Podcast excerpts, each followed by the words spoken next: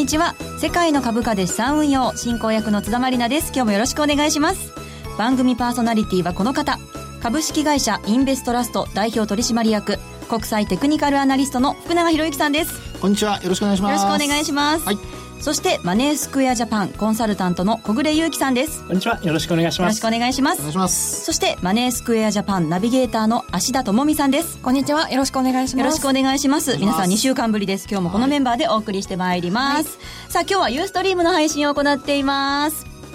ユーストの日はリスナープレゼントの日です。今週もあります。応募に必要なキーワードは番組のどこかで発表しますのでお聞き逃しなくユーストリームの視聴方法につきましては番組ホームページをチェックしてください。それでは今日も最後までどうぞお付き合いください。世界の株価で資産運用。この番組は日経平均株価やニューヨークダウが取引できる。株価指数 CFD のマネースクエアジャパンの提供でお送りします。世界の株価で資産運用。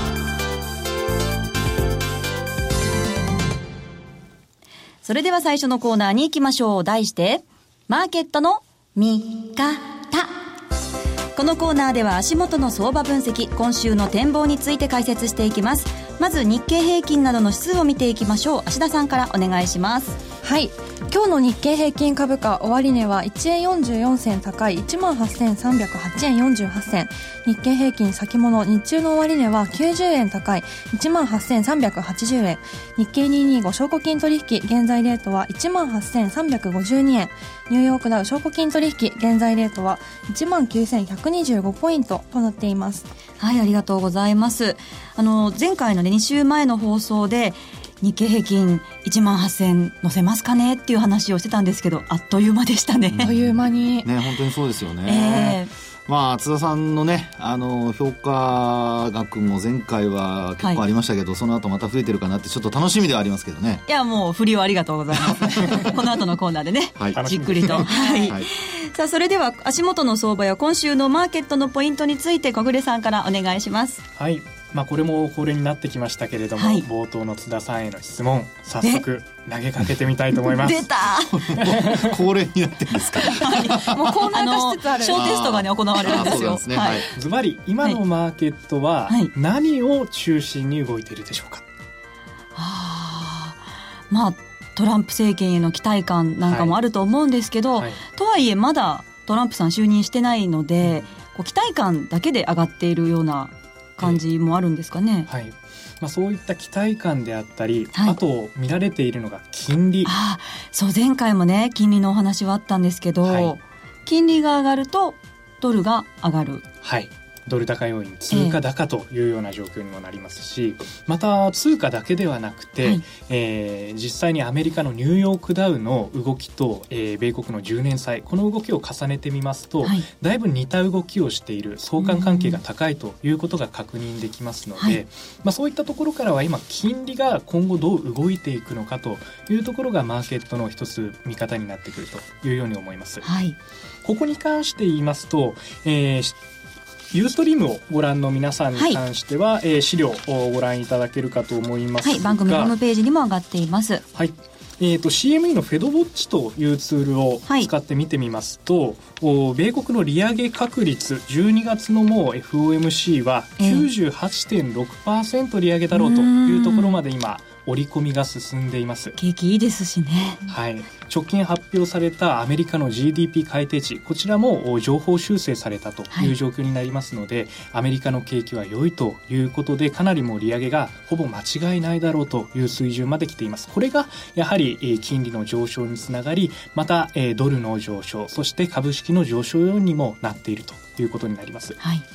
まあ、そこに関して言いますと今週末、うん、ご存知の通りアメリカの雇用統計が発表されますけれども、はい、ここまでも織り込みが進んでくる。そして、えー、えー、これだけ経済指標良いものが続いてくるという状況になりますと、はい、仮に次回の雇用統計で若干悪い数字であったとしてもおそらく利上げは行われるだろうということになりますので、えー、そういったところを考えるとおそらく次回の雇用統計の数字多少ぶれた場合であってもそこまでマーケット過剰な反応は起こさないのではないかというように見ています。はいわかりました。福永さんはどんなふうにご覧になっていますか？そうですね。まああのおおむね今のね小暮さんと同じ考えなんですけど、はい、まあ、ただあのなんといってもマーケットはどうなるか分かりませんので、はい、あのそういう意味ではやっぱり反応が一番重要かとは思うんですよね、えー、で特にあの前回の数値をやっぱり上回るかどうかっていうところこういう時計であれば、はい、あのそこがやっぱり一番ポイントになってくるかなと思うのと、はい、それからあとまだあの FOMC 前にですねこの番組何回かありますけど、はい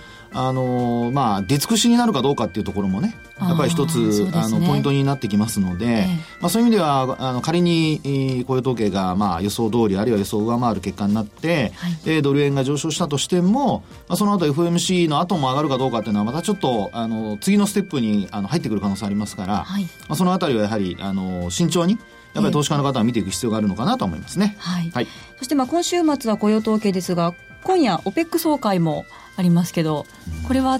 マーケットの影響は、ね、そうですね。あの、はい、昨日のあの WTI なんかがちょっと下落して終えていたりとかですね、はい、それからあとロイターの話なんか見てますとあの、まあ、イラクとイランですかね、はい、まあ、2人が、まあ、2人というか人ではないんですけど、イラクさんとイランさんが。そうそうそう、まあ、この2国間でですねどうもやっぱりあの減産合意に難色を示しているとか。交渉がね難航してるっていう話もありますもんね。減産合意できなかったらねですからあの増産凍結でなんとかあの最終落としどころになれば、はい、そこはあのまだよしとするっていうところだと思うんですよね。はい、であとあのアメリカの景況感が、まあ、先ほどから出てますように GDP の情報修正だとか改定値がですね、はい、えー、なってますからまあ需要がこれから仮に伸びてくるとすれば、増産さえしないというふうになってくれれば、はい、まあ、マーケットというのはあのマイナスの影響は小さいと思うんですけど、はい、ただあのやっぱり嫌だとか、物別れでもうとにかくあのととにかくというかそもそものその会合が、はい、あの最初から物別れで終わるとか。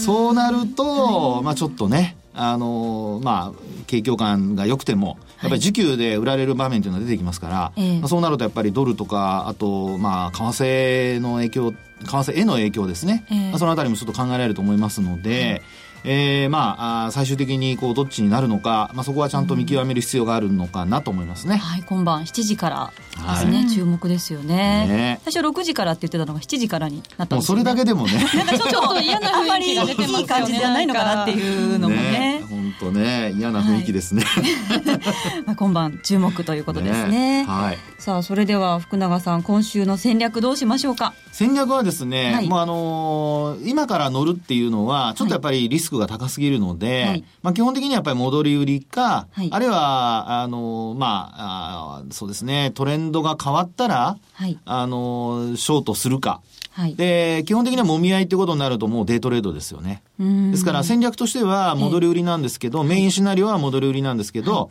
あの、これからもしトレードしたいっていう人は、まあやっぱりデイトレードっていうふうな形でもう一日その日のうちに必ず決済すると。えー、そういうふうなふあの形で持っていった方がリスクはあの抑えられるのかなと思います。はい、あの日経225なんかも見てても朝ちょっと安く始まって夜にかけてちょっと上がっていくっていうこともありますからね。はい、そうですよね、はい、昨日なんかもそうでしたもんね。えー、えー、短期でという戦略で。はい。はい。戻り売り、わかりました。はい、以上、マーケットの見方のコーナーでした。さあ、それでは続いてのコーナーに行きましょう。マリナルの世界の株価で資産運用トレード大検証。パチパチパチパチ。やってきましたこのコーナー。なんか先週っていうか先々週と今週津田さんまたまた輝いてますね。いやー今月楽しいですね。輝きが増してますよ。あのユーストリームでも輝いてるの分かりますね恋じゃないんですよ。これねトレードなんですよね。まあ番組が番組ですから。はい。さあ それではこの1週間の結果を早速発表します、はい、今週はダラダラダラダダン。1万800円のプラスでしたこれはおめでとうございます。あくまでも実現益と、ね、はい実現益が1万800円なんですが、はい、なんとポジション損益は現在プラス12万9469円。おおさらに。どやね。いやいやいやなんでそこで おっさん化するんですか？すぐに調子に乗るんですけどね。アイドルのはずなんだけどな。じゃあまずどんな感じで取引していたのか、はい、えー、振り返りたいと思います。お願いします。はい、まず、えー、1万800円の方ですね。こちらは日経225の方なんですけれども、えー、先週金曜、週明け月曜と小幅にちょっとこう下落をしていて、で昨日火曜日ですね一時111円台となっていたドル円が112円台を回復してきたことと、はい、まあ、ボリンジャーバンドを自分なりに見てみてマイナスシグマとマイナス2シグマも移動平均線に加えて上を向き始めていたことから、押し目買い作戦かなと思って、はい、ただここ最近ってこう1万8200円ぐらいから1万8400円台ぐらいの幅でちょこちょこと小動きな日が続いていたので、はい、あんまり値幅を取ることよりもあの確実にと思いまして2枚、えー、買ってみました、はい、その後含み益が出たのでストップを外してトレイル決済に切り替えました。で小幅な動きなのでトレイルの幅は70にしました。結果夜に決済されてプラス1万800円となりました。あの夜ね一時手動でリグえば2万円ほど含み益が出てたですよ。なんですけどトレイルにしたことで、まあ、確実なんだけど1万円になったのでこの点はちょっと後でアドバイスを聞きたいと思います、はい、そしてニューヨークダウの方はアメリカ大統領選の結果を受けて1万7898ドルで1枚買ってそのまま保有で前回の放送を受けるまでずっとトレイルの幅を200で持ってたんですけれどもの利益を確保するためにトレイルの幅を200から100に変更しました。このおかげで含み益は10万円以上はもう確実に確保できています。そして引き続き利益をぐんぐんと伸ばしている状況です。以上です。素晴らしいトレード結果ですね、トレイルの幅もだいぶこう状況に合わせて使いこなせるようになってきてますよね、はい、この225のトレイルはこれどうですか？入れてよかったんですかね、結果的には良かったというように思っています。結局その一時的に、はい、その2万円の利益が取れるタイミングがあったとい。うことではありますけれども、はいえ。ーまあ、場合によってはそのままもっと上がる可能性も当然あったわけですしそうですよね 結果論まあ結果論ですけどねはい、なことになりました。どうぞやってください。何ですか？いやいやいや、あのちょっと手つきがおばさんっぽかったんで、ね。そういうとこ見てる人が分かんないけど、そういうところだけですみません、ちょっとそこで笑ってしまいました。ごめんなさいです。小暮さんのアドバイスに笑ったわけじゃないですよ。そうです。はい、集中してください。すみません。失礼いたしました。じゃそういう意味では、はい、福永さんトレイルは間違いではなかったもちろんあのそうですね。小暮さんのお話通り、あの良かったと思います。で、あのまあ僕としてはその理由をねちゃんとやっぱりお伝えしないといけないと思うんですけど、はい、結果論だけじゃなくてまずはポジションが2枚っていうことで大きいってことは一つありますよね。はいそうなんです、えー、それからあとはあのまあ強い時っていうのは、はい、えーと、今回もあのニューヨークダウをあの200から100ポイントに半分にしたにもかかわらず、一回も引っかかってないじゃないですか。そうなんですよね、ね、ですから強い時っていうのは70であれ50であれあの本当引っかからないことが多いんですよ。で今回はあの、ね、2枚というリスクを持っている中で、はい、えー、まあ、できれば、あの、損も少なくしたいと、あるいは利益も、うん、えー、伸ばしたいということなので、はい、えー、70っていうふうに、通常でしたらね、100とか、ああるいはこれまでの、その、値幅で言うと、はい、すごく1日の値幅大きかったので、そうなんですよね。そこにすると、あの、もちろん残っていた可能性ありますけど、はい、70で引っかかったってことは、それだけやっぱり伸びが鈍くなってるってことなので、あの、そういう意味ではですね、あの、これからどうなるかわかりませんけど、はい、あの、まあ、私は本当にあの、大正解だったと思いますけどね。よかった、はい、やっぱりトレンドが出ていても、時々でのモメンタムっていうのはやっぱ確認するっていうのが重要ってことなんですかね。ねいい言葉出ましたね。今、モメンタムって言葉出ましたね。さんがずっとおっしゃってたそうそう、勢いがね、モメンタムって言葉で表すんですけど、うん、まあ、勢いがあるかないかってすごく重要なので、はい、まあ、そこは本当にあの、芦田さん、ね、センスがなんかこう磨かれてきてるというか、ね、大永先生のご指導いやいやいやいや、褒め合ってもしょうがないですね。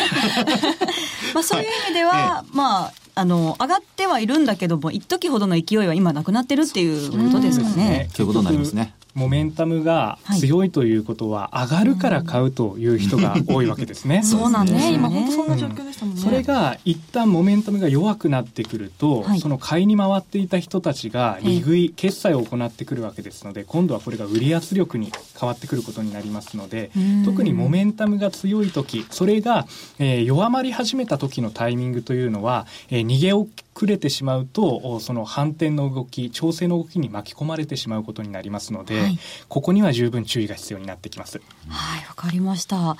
そして福永さんのあのレポートが、はい、えー、ね上がっているんですけれども。ええ今回の、はい、はい、レポートからですね、ちょっとあの、えー、ポイントっていうことでちょっとお話をしたいんですけど、はい、まあ、あの、先ほど小暮さんからモメンタムが鈍くなってきた時にね、あの、乗り遅れ、あの、えー、逃げ遅れちゃダメですよって話ありましたけど、はい。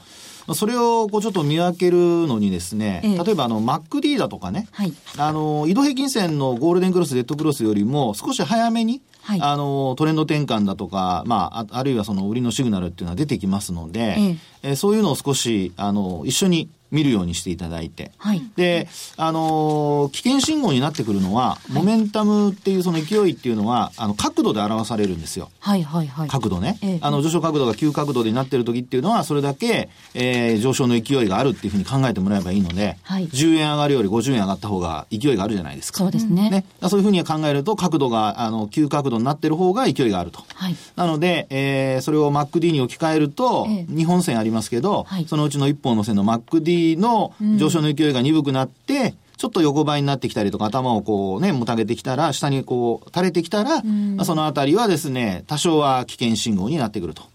今あの MacD ね、はい、見ると、なんかちょっと、ね、ね。あの、明らかに下向き始めてるんですけど。そう、はい、そうなんですよね。ただ、MacD のポイントは、あの、そのままクロスするケースもあれば、ええ、ひっつきそうになってもう一回離れるケースもあるんですそうなんですよ。なんかネチネチしてる感じの。そう、なんか。なんか嫌なこともあったあの、ね、ドラマのなんか 恋愛みたいな感じで、くっつきそうでくっつかないみたいな、マックディの動きありますよね。まあもう僕には恋愛関係ありませんけど、ね。そうですか。だからそういう時惑わされないようにしなきゃいけないですよね。その通りです。クロスが発生したと思ったら離れていってしまったりっていうことありますから。なので、終値っていうのの確認がすごく重要なんですね。はい、ですから、あの、まあ、この番組でも、その、えー、この日経225の証拠金取引の場合、はい、朝5時まで取引やってるじゃないですか。はい、なので、朝確認しましょうっていうのはそういう意味合いもあるんですよね。あの、日中あるいは夜間の間に下がっていても、はい、あの、取引終了間際の時にも株価戻ってるとすると、はい、MacD クロスしそうでしなかったりとかね、そこが反転のポイントになったりすることがあるので、はいえー、そのあたりに注意をするっていうことを頭に入れつつ、はい、えー、トレードの、まあ、売買判断のですね、参考にしていただくといいと思いますけどね。はい、わ、はい、かりました、はい、私ももう最近は朝起きてまず見るっていう習慣が最近できてきました。だからだ。ね、もうこんなに、こんなに褒められたら照れちゃいますね。いやいやいやいやあと、小暮さんに聞きたかったのが、ニューヨークダウのあの配当相当額がちょっとまた増えてたんですよね。うん、よねはい。この間、2300円ぐらいでしたっけ、ええ、前回の放送載っていましたけれども、はい、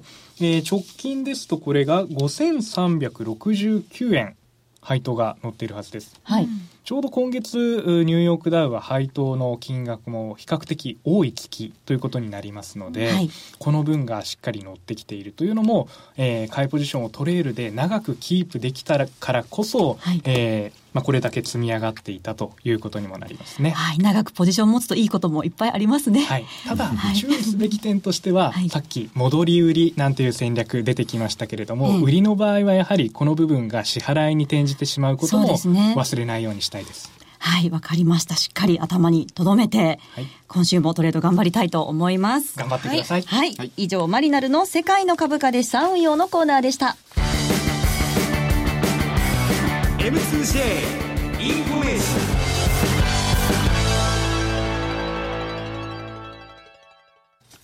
ここでマネースクエアジャパンからのお知らせです。芦田さんよろしくお願いします。はい。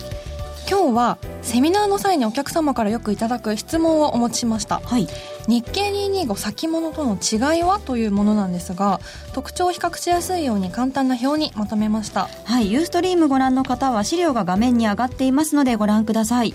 取引時間こうして見てみると先物は15時15分から16時30分まで取引ができないのでほぼ24時間取引できる株価指数 CFD ってやっぱり魅力的ですよね。はい。あの祝日も取引できますのでそこも大きな違いですよね。はい。損益額の計算はですね先物だと変動額かける1000円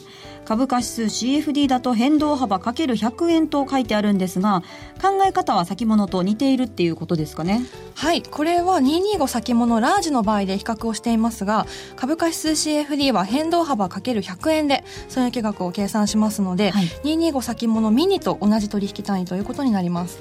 価格は先物とは違うんでしょうか？はい。先物はあらかじめ価格に金利と配当の分が含まれていますので現物価格と少し乖離をしてしまうんですが株価指数 CFD は現物価格と一致するようにな仕組みになっていますので分かりやすい価格で取引できるという特徴があります、はいあと資料にはちょっと載っていないんですけれども先物は価格の動き方が5円または10円刻みで動け動くんですけれども株価指数 CFD であれば1円刻みで動きますのでスプレッドが、5円よりも小さくなる場合があるということを考えるとそれだけ細かく利食いだったり損切りがしやすいというところが、えー、まあ特徴と考えることができます、はい、確かにそうですよね。改めて特徴を整理することができました。株価指数 CFD と225先物の違いを知りたいという方は世界の株価で資産運用11月30日付の番組ブログにある資料をご覧ください、はい、芦田さんありがとうございました。ここでお知らせです。マネースクエアジャパンでは株価指数 CFD をお取引中の投資家の皆様によりお取引しやすい環境をご提供するため9月上旬からパソコン用取引ツールの動作環境に Windows 10 Mac を追加しました。その他にも現在実施中の M2J 株価指数スペシャルプロモーションでは日経225やニューヨークダウをはじめとした株価指数の基礎から実践までをレベル別に学べるセミナーの開催や最新の市況状況、売買に役立つ独自レポートの提供などを通して、幅広い投資家の資産運用を多方面からサポートしています。詳しくは、世界の株価で資産運用、番組ウェブサイトにある M2J 株価指数スペシャルプロモーションのバナーから特設ページをご覧ください。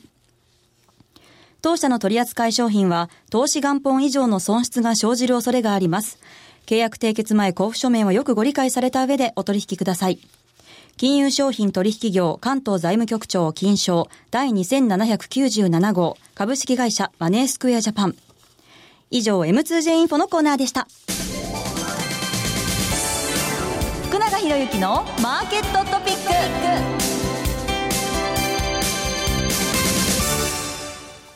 さあ、福永さん、マーケットトピック、今日のトピックお願いします。はい。えー、今日のトピックはですね、まあ、先ほどあの、マクディのお話をしましたけども、はいもう一つやっぱり、あの、上昇トレンドが続いている中で、まあ、その、まあ、どこで変わるのかっていう見極めですね。はい、まあ、それについてちょっと今日お話ししたいと思うんですよね。お願いします。はい。で、あの、よくですね、皆さん、あの、テクニカル指標でいろんなものを使われているとは思うんですが、ええ、あの、やっぱり失敗しないためにですね、はい、あの、よくテクニカル指標聞かないとかっていうことを言われる方いらっしゃるんですが、あの、何を使うかによって聞く聞かないっていうのが全然変わってくるので、え、たくさんありますからね、種類がね。なので、あの、トレンドが発生しているなと思った時に、まあ、使うと効果的だと思われるテクニカル指標を今からちょっと申し上げますので、はい、一つは、あの、ボリンジャーバンドですね。はいで、もう一つは、あの、パラボリックっていうのもあります。はい、パラボリック。はい。これは、あの、トレンドの発生だとか、トレンド転換を教えてくれるテクニカル指標なんですけど、はい、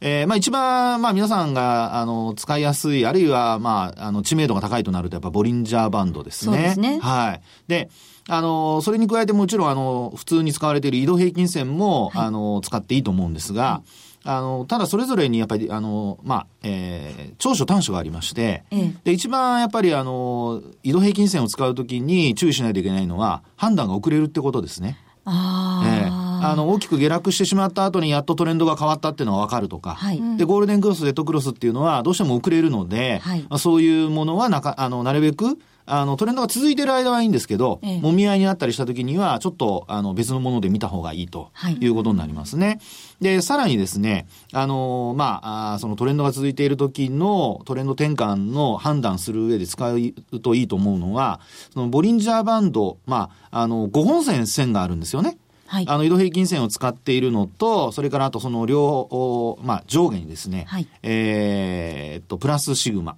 それ、あ、プラスマイナスシグマですね。はい、それからあとプラスマイナス2シグマ。はい、というふうにそれぞれあるんですけど、これあのー、さっきもあのニューヨークダウのトレールの話ありましたよね。はい、トレール注文の。で、強い時っていうのは、あの、そのままボリンジャーバンドのプラス2シグマに、あの、まあ、タッチせずにそのまま上昇していくことが多いんですよ。ああ。はい。はい。で、おそらく津田さんがこうね、注文出してというか、まあ、あの、買いにこう転換してから、はい、あの、一旦ショートしてましたけども、はい、そこから回転換しましたよね。えー、僕はもうそれもすごく、あの、まあ、番組の時には良かったですよって話をしたと思うんですけども、その後トレンドが変わっていって、そのままずっと上昇トレンドになりましたよね。はい、で、えー、今現状を見ていただいても、あの、プラス2シグマとプラスシグマの間で、まあ、推移しているという状況ですよね。はい、で、ここで、あのー、ポイントなんですけど、はい、その、プラスシグマとプラス2シグマの、まず、向きを見てほしいんです。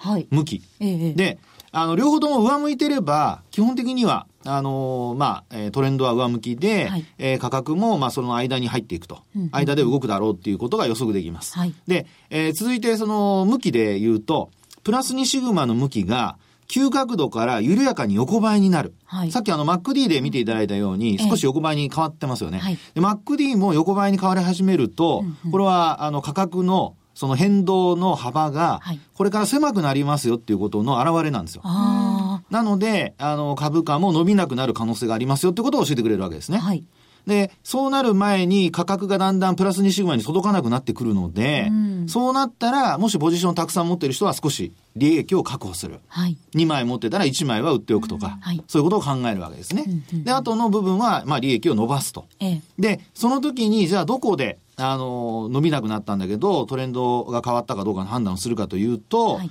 えー、次に、あの、サポートになるという、あの、考えられるのが、今度プラスシグマですね。はい。で、これ、なんでかというと、ええ、あの、ボリンジャーバンドって、なんか、広がったり、狭くなったりするじゃないですか。しますね。ね。で、あの、これはもう、計算上、計算式から明らかなことなんですけど、え、あの、プラスマイナス2シグマから形が変わるんですよ。それだけほら95%の確率で、はいはい、あの収まる形になってますから、えー、価格変動があのどんどんせあの小さくなってくると、はい、ボラティリティっていう変動率が小さくなってくるので、えープラスマイナス2シグマから向きが変わるんですね。で、向きが変わってくるのを、まず上昇トレンドの時にはプラス2シグマを見ると。はい、で、下、下降トレンドになってる時はマイナス2シグマを見るってことなんですが、次に変わってくるのが、プラスシグマなんですよ。えー、なので、えー、そのプラスシグマを下回るとか、はい、あるいはプラスシグマの向きが、えー、急角度だったのが今度、プラス2シグマに続いて横ばいになるとか、えー、そういうふうになってくると、トレンド転換の、えー、兆候がより、あの、顕著になってくるってことになりますから、そういうふうな時にはですね、はい、まあ、あの、心配な人はもう一旦全部売ってしまうと。はい。そういうふうにしてトレンドの転換、順番をこう頭に入れていって、はい、で、それで、えー、順にこう順番が、あ、これ、次のステップに来てるなと思ったら、あの、そこでトレンド転換の、なってしまうと遅いので、はい、なる前に自分の投資行動を考えるというふうにしてもらうといいと思います。はい、今のお話を聞いてニューヨークダウ見たらまさに、まさに角度が緩やかになり始めてるな、なんて。ねはい、ですから、ここであと、パーンって伸びるかどうかですよね。そうですね、ここからが注目ポイントということですね。はい、はい、わかりました。以上、福永博之のマーケットトピックお送りしました。さあお送りしてまいりました世界の株価で資産運用ユースト配信日はプレゼントの日。今日も番組特製クオカード500円分5名様にプレゼントします。では福永さんからプレゼントの応募に必要なキーワードの発表をお願いします。キーワードね難しいんですよ。無入賃。もう一回。無入賃。はい。無入賃氏がねあの入れ ましたってありがとうございます。はいもうこの数日無入賃無入賃ってもう噛みそうになりながらね皆さん。ね今度ね、財務長官になるらしい人ですからね。はい、はい、プレゼントの応募方法は番組ホームページをチェックしてください。締め切りは12月13日火曜日です。お忘れなく、キーワードと番組に関する感想を書いて応募してください。さあ、ここまでのお相手は福永博之さん、マネースクエアジャパン小暮ゆきさん、芦田智美さん、そしてマリナルこと津田まりなでした。来週も聞いてくださいね。さようなら。さようなら。世界の株価で資産運用。この番組は日経平均株価やニューヨークダウが取引できる株価指数 CFD のマネースクエアジャパンの提供でお送りしました。